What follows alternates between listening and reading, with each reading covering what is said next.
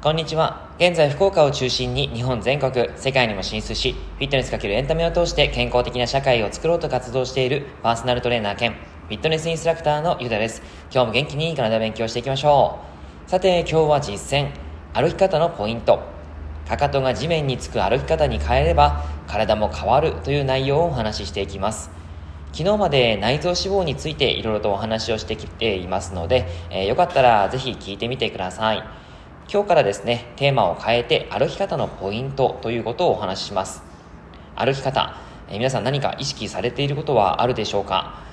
えー、結構ですね、歩き方って常に人間は地面に足をつけて、えー、足をコンタクトさせて歩いているので、そこからの例えば筋肉であったり骨の、まあ関節であったりとかそのバランスっていうのが結構変わってきたりするんですねなので、歩き方の基本ということをお伝えして、なんとなくそれを意識していただくといいのかなというふうに思います。僕はですね、その出張によく行くんですけども、職業柄なのかですね、よく歩き方を見てしまいます。えー、っと、やっぱりそのお客様を見ている時も歩き方見るんですけど、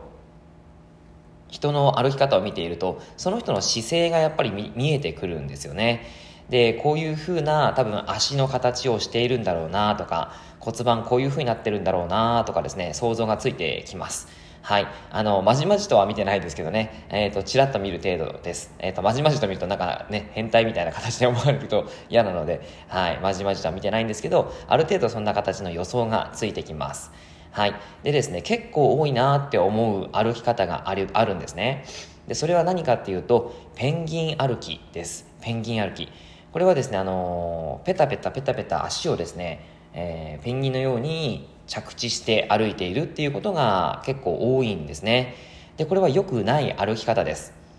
えっ、ー、と、人間はですね、やっぱりそのペンギンとはある程度ちょっと違う形の構造をしているので、えー、歩き方はやっぱりちょっと違うんですね。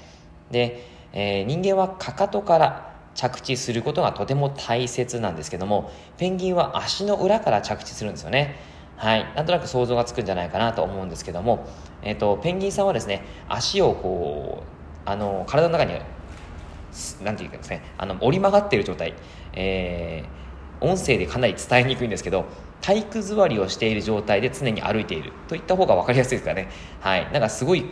人間ではすごいやり方だと思うんですけど、歩き方だと思うんですけど、そういう状態でペンギンさんは歩いてます。えー、試しに体育座りのまんまで、ちょっとお尻を浮かして歩いてみてください。なかなかかかとからつくのって難しいと思うんですね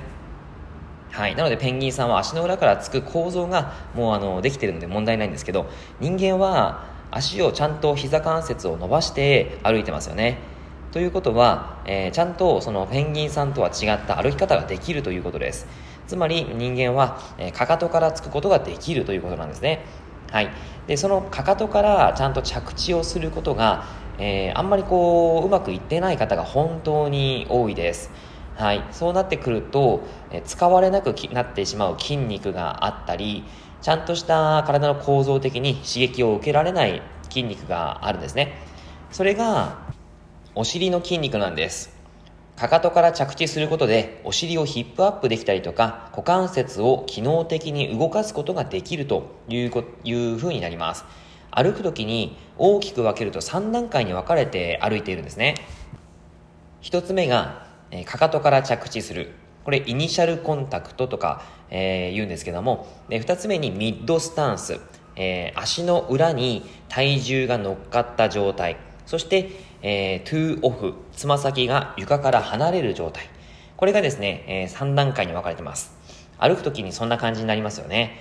でそのペンギンさんはえっ、ー、と、 initial contact、かかとから着地することがないんですね。 mid stance、toe off だけなんですね。はい。でも、人間はこの initial contact ができる。かかとから着地することができるということです。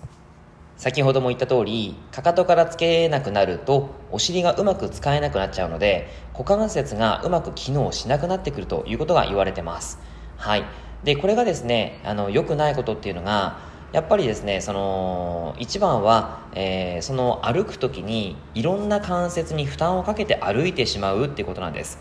例えばお尻が使えない、えー、股関節が使えないとどこの筋肉とかどこの関節が、え、使われるかというと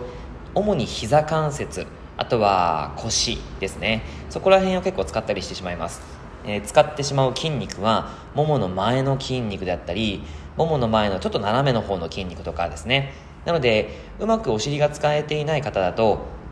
太ももが張ってきたりしてしまって足がなかなか細くならないという方もたくさんいます。えー、そういう方であったりとかあと腰を使っている方はその腰の筋肉がやっぱり張ってしまって、えー、腰に痛みが出てしまったりとか、えー、すごく重だるい感じがあったりとかですね。そういうことがありやすいということです。はい、なのでかかとからちゃんと歩くことっていうのはすごい大切だし、えー、皆さんがですね今自分がどういう歩き方をしているのかっていうのをチェックしてもらうといいかなと思います。まあ、チェック方法は自分の感覚でかかとから歩いてるかなっていうのを見てもらってもいいですしもしくはもっと分かりやすいのが、えー、お尻をわしづかみしながら歩いてみてください、えー、誰もいないところの方がいいと思うんですけど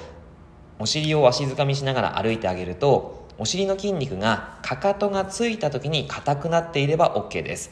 あと体重が乗っかった時ですね。ミッドスタンスの時にお尻が硬くなっているんであれば OK です。to off つま先がえー、床から離れた時に、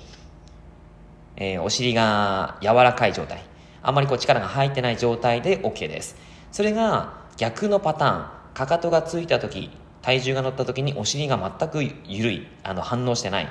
つま先が床から離れた時にお尻が硬くなる。これはエラーの動作です。はい。代償動作って言うんですけど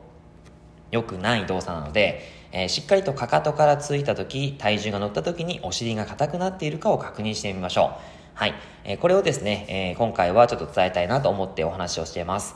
明日以降はですね、改善方法とかをお伝えしていきますので、えー、よかったら楽しみにしていてください。はい、以上になります。内容がいいなって思えたら周りの方にシェアしていただくと嬉しいです。また、いいねマークやフォローをしていただくと励みになります。